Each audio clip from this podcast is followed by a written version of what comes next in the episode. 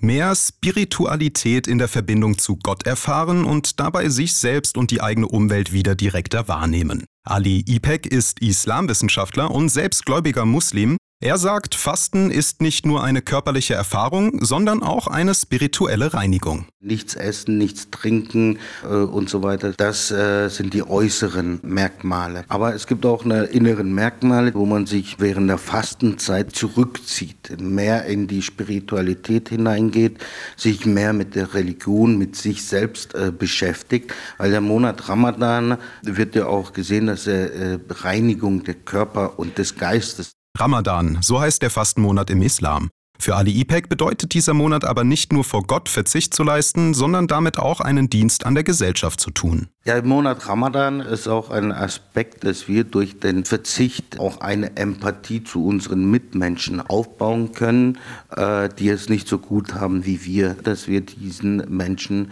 dann auch helfen. Es gibt äh, Ramadan-Pakete, die an Bedürftige äh, weitergeleitet werden durch die finanziellen Abgaben oder durch die Spenden. Im Ramadan geht es auch um Nächstenliebe. Spiritualität und die Reinigung von Körper und Seele sind beim Fasten im Islam ganz wichtig. Am Ende vom Fastenmonat Ramadan wird dann das Fasten gebrochen beim sogenannten Zuckerfest. Es ist immer ein gemeinsames Fastenbrechen, dass man Familienmitglieder, Freunde, Bekannte, Nachbarn einlädt und einfach dieses gemeinsame Fastenbrechen, was das Besonderes Persönliche für mich ist.